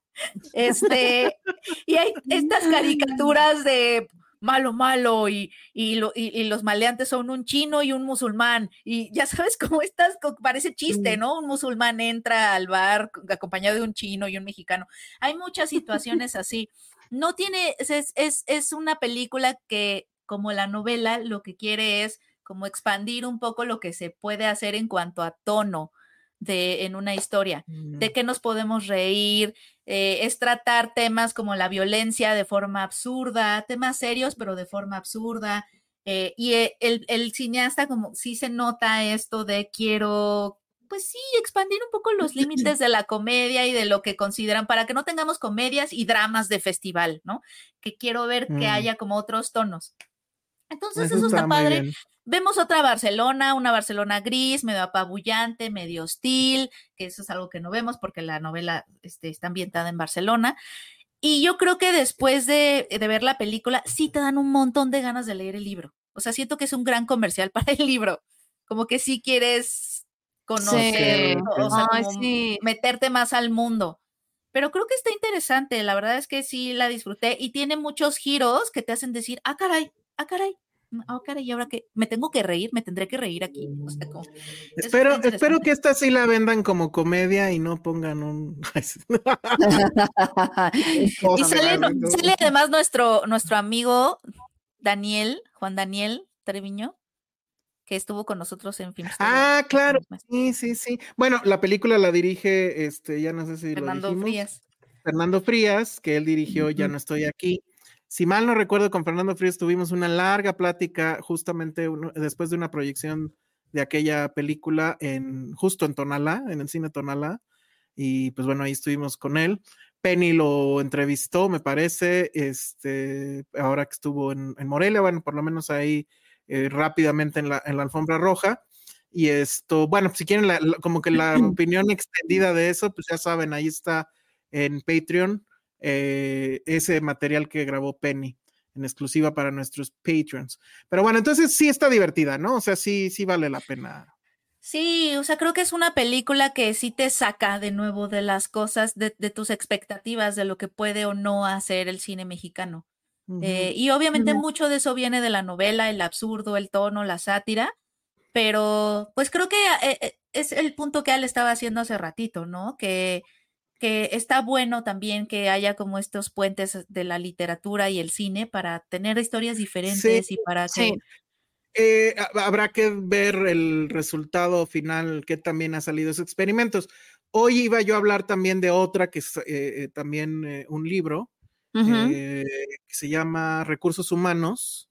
pero bueno, ya no nos va a dar tiempo, a ver si nos da tiempo la semana que entra que hable de ella. Se estrena también este fin de semana. Entonces imagínate, además agarraron el, el mismo fin de semana todos. Y este, esa también es mexicana, aunque final terminó siendo coproducción con Argentina, porque ya saben, no conseguía la lana.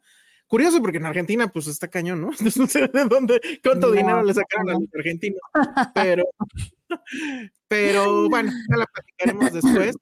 Quiero aprovechar ya estos últimos minutos para hablar de una cosa que la verdad yo entré con mucho tiento, solo he visto un episodio. Em, pero bueno, nos invitó la gente de Netflix a verlo. Y pues vamos, eh, la verdad es que pues cuando Netflix te invita, pues este, pues siempre vas, ¿no? O sea, puede que esté bueno, puede que esté malo. Claro, no para Diamond Films, ¿verdad? Ay, no es cierto. Y este, pues se trata de una serie que la verdad es de una escena de la cual yo no estoy nada empapado, que de hecho, pues no es una escena que me guste, pero creo que el asunto también aquí es el contexto, pero es un contexto muy, muy interesante. La serie se llama tal cual Ojitos de Huevo y es, digamos, una bioserie sobre la vida de este pero que ahorita les digo cómo se llama. Me da, me da mucha risa que en inglés le pusieron Nothing to See Here. Pero bueno, él, eh, este, sí, él se llama Alexis Arroyo y él es una persona que es ciega de nacimiento. Entonces, la serie de lo que va es justamente de cómo él pues era sobreprotegido por su familia, particularmente por su papá, y era, digamos, es que no sé cuál sería lo contrario a sobreprotección, pero justo lo contrario era lo que hacía su mamá. Su mamá sí lo empujaba a hacer, ah, tú puedes hacer lo que sea y no sé qué, y lo metía, por ejemplo, a jugar fútbol y le ponía cascabeles al, al, balón de fútbol, ¿no? Para, porque él era el portero. Entonces escuchas el balón y te lanzas hacia allá y obviamente eso no fructificó.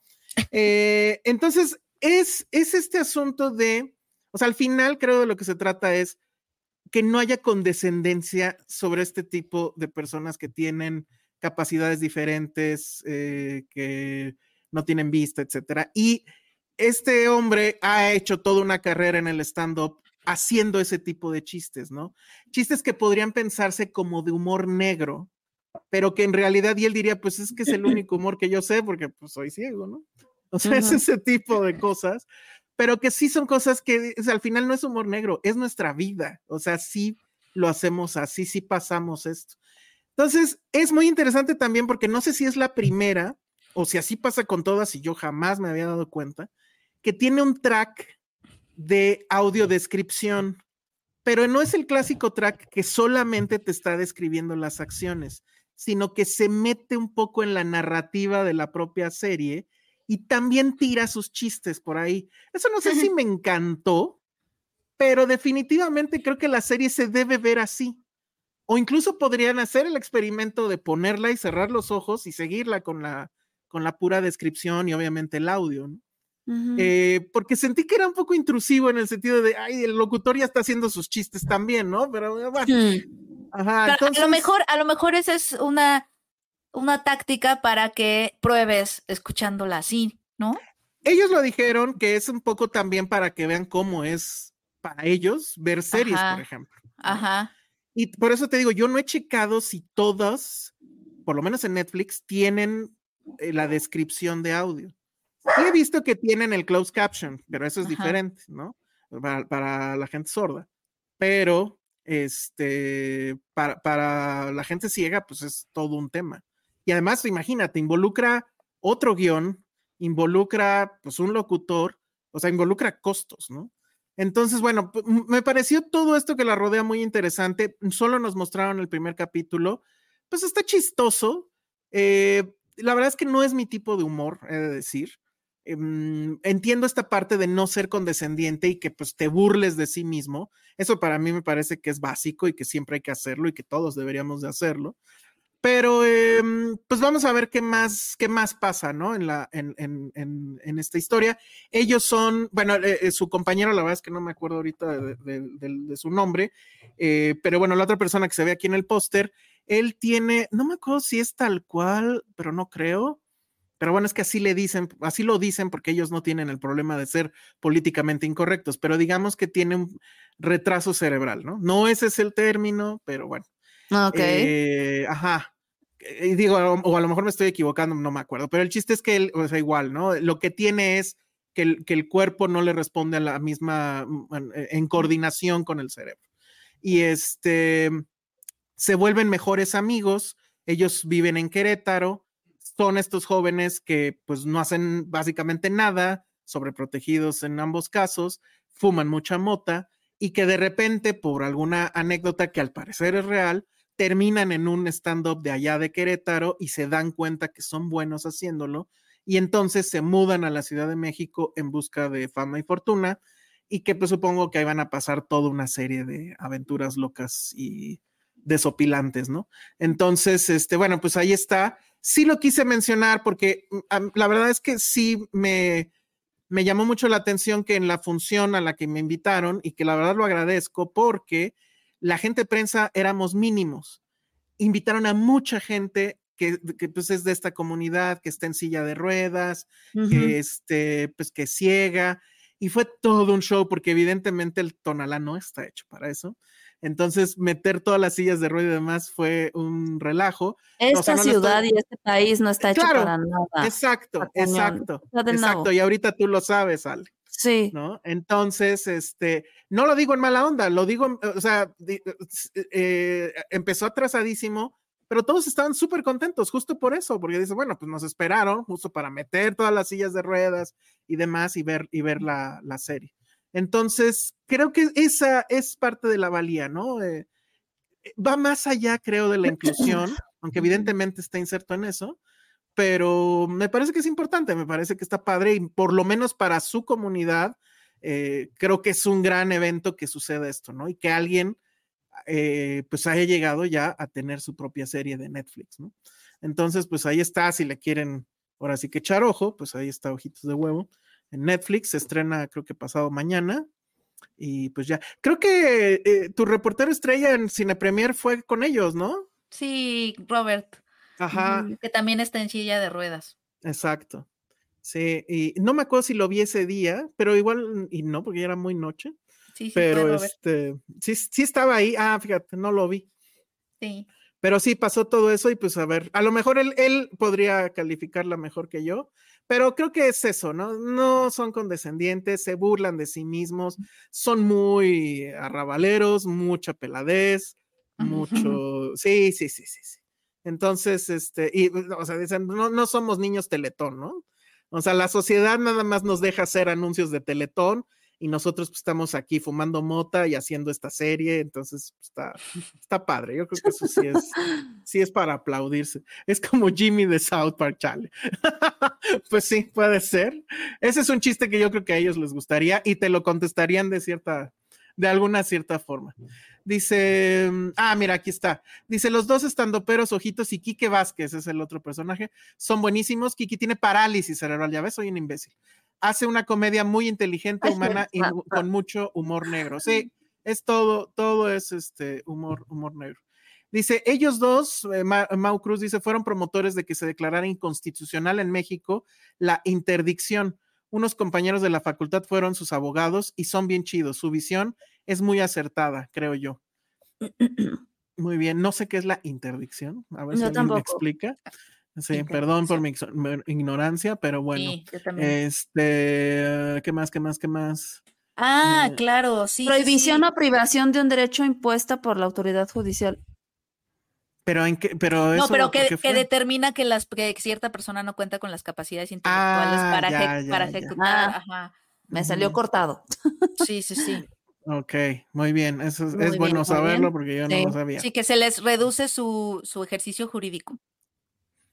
Exacto, está muy bien. Eh, bueno, pues ahí está. Yo no los conozco como estando, pero ese día se echaron. Uno de ellos sí se echó como que una rutina y el otro, la verdad es que Quique estaba. No, este, Ojitos estaba muy, muy, muy emocionado. Creo que le ganó la emoción, porque además estaban sus papás al parecer y bueno, habíamos visto a los papás de la serie, ¿no? Entonces, este, eso estuvo muy cagado. Y pues sí, le, ganó la emoción y pues más que rutina, fue un agradecimiento larguísimo a mucha gente. Y este, pues estuvo muy bien, la verdad, insisto, no es mi escena la del stand-up mexicano. No soy nada fan, pero creo que ellos, tengo entendido, pues son de los, de los buenos, ¿no? Y bueno, pues ahí está, ojitos de huevo. Y pues con eso creo que acabamos el día de hoy. Sí, perdón, tenemos que acabar antes por culpa de Napoleón y demás. El deber nos llama. El deber nos llama. Daniel Salazar dice: Ya hablaron de Invincible. No, eh, vimos el primer episodio. A ver, Ale, dilo, dilo. No, vamos a esperar a que termine bien la serie. Este, porque si no, pues no tiene mucho caso. Somos muy Vimos fans el primero y Sí. pues sí pasaron cosas, pero creo que nada como para comentar. Sí, pues, cómo para viene, ¿no? profundizar todavía o dar una opinión ya real de la segunda temporada. Que ujú. aparte tardó siglos, o sea, más vale que haya valido la pena. Sí, ojalá. Tardó Digo, mucho. me gustó el primer episodio. Sí, a mí eh, también. Pero bien, así sin ser todavía. De hecho, me volví a echar la primera ¿no? temporada para retomar porque dije, no Mm. manches, ya pasó un buen. Sí, ya pasó un buen. Dice Mau. Cruz, nos- ¿qué? ¿Invincible? Sí, está es padrísima. increíble. ¿Nunca viste nada? Uf, Vela, tienes que Es verla. increíble. Tienes que verla, Penny. Súper ok. tienes que verla.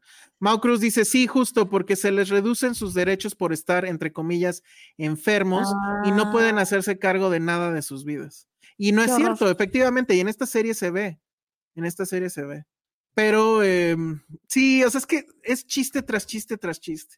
O sea, hay un momento donde, donde este cuate, eh, eh, el que es ciego, se pelea a puñetazos con un tipo que no tiene una mano, o sea, con el puro muñón. Y luego yo dije, no, eso es de guion. Y luego ella dijo, no, eso sí pasó. El tipo me bajó a la novia, bla, bla, bla. Y entonces, bueno. No, bueno. Y ahí es cuando dices que no es humor negro, sí son cosas que nos pasaron. Entonces, está muy cañón. Qué ¿Cuándo vamos a subir el QA en Patreon? Eh, estoy un poco atrasado con eso, denme chance. La que ya cumplió es Ale, ya respondió sus preguntas, pero necesito Ah, mandarle pa- las suyas. a Pásame las mías. Ajá, a Josué y a mí creo que no me han preguntado. ¿Ya las mías se subieron? No, es que quiero que Ah. sea el video completo, para que no sea nada más Ah. clipsitos. Ajá. Ok. Y a mí no me han preguntado, pero sí ni la hora. Entonces, pues está bien, así trabajo menos. Ay, Este, Elsa. Oigan, ¿qué pasó con las preguntas para Elsa, amigos? Pregúntenle a Elsa, pregúntenle No sé si a lo mejor eres demasiado transparente, Elsa. Igual Creo que sí, ser ya. más misterioso. fiestas más alocadas. Ajá, mi fiesta más ¿Cómo alocada. desquitó su falta de, de locura Deberías- en la pubertad? Deberías de ser, deberías de ser más misterio. Ajá, Ah. sí. Sí. Como los pingüinos, no han visto nada. Pregúntenle cómo llevar un buen matrimonio. Ay, sí.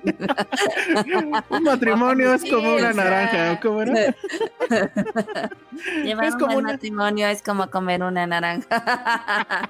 Sería increíble que me lo preguntaran y yo lo respondiera así, sería. es temporada de naranjas, podrías hacerlo.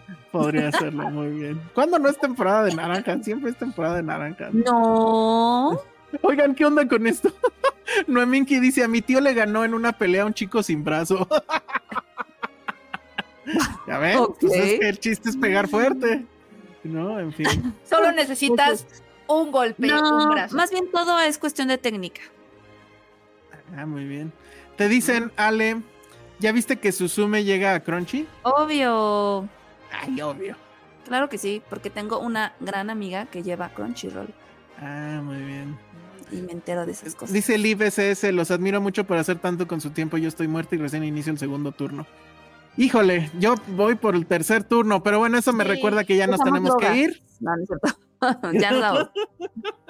Sí, ya nos vamos, una disculpa. Por cierto, luego entraremos en ese debate. Según ¿De las yo, había, no, había, Ah. había, había muchos comentarios antes de, no mamen, duran tres horas, qué pedo, no sé qué. Y ahora que estamos durando menos por obvias razones, ay, ahora ya duran menos, que no La yo, creo que la yo creo que la conclusión es esa. No podemos complacer a, complacer a todos. Exactamente. Uno Pero aún quiere. así los queremos mucho. Uno pero- quiere, pero no, no podemos. Está complicado. En fin, Está complicado, sí. nos vamos justo por eso. Y entonces, Penny, redes sociales, Eh, arroba Penny Oliva. Ale. Arroba Ale Kazagi. Muy bien, yo soy el Salón Rojo. Vean The Killer, vean cómo tener Vean- sexo. vayan al cine, vean Queen Mary. ¿Cómo tener Ah, sexo? cierto. Tú querías hablar de Queen Mary, dinos. No, ¿qué la siguiente, porque todavía no estrenó. La siguiente. Ah, perfecto. Ah. Ok, muy Sí. bien. Bueno, entonces, este, con eso nos vamos. Muchas gracias. Adiós. Adiós.